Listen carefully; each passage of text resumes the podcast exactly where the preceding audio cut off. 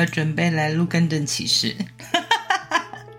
我每次只要一遇到发音的问题，好像就会出现更正启示。上一次是韩文，这一次是日文。在节目里面我说，台语的“古猫”呢是来自于日本“欲问”的发音。结果我的一个朋友听了上架的节目之后，立刻纠正我。我忘了，我身边其实是有一个日文专家的，结果居然没有先请教他，真的是犯了好愚蠢的错误。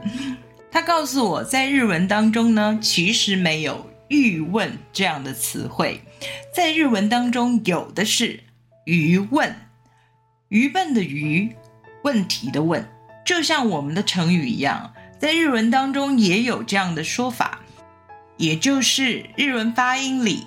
最像古猫的那个词，其实叫做“余问”。现在让我们来听听看正确的日文发音，最像台语的那一句四个字。古猫古斗。以上呢，就是我的朋友特地客串演出，发出正确的日文发音，也就是日文里的“余问”“余答”。至于我在节目里提到的“欲问”呢，其实应该是。余问余答里面的余问这个词，我们刚听到了正确的发音之后，你会发现那个余问的发音真的很像台语的古摸。遇到发音的问题呢，我就很头痛。幸好今天有人及时的纠正了我，所以赶快发出这个声明启示。大家要记住哦，不是欲问，而是余问余答。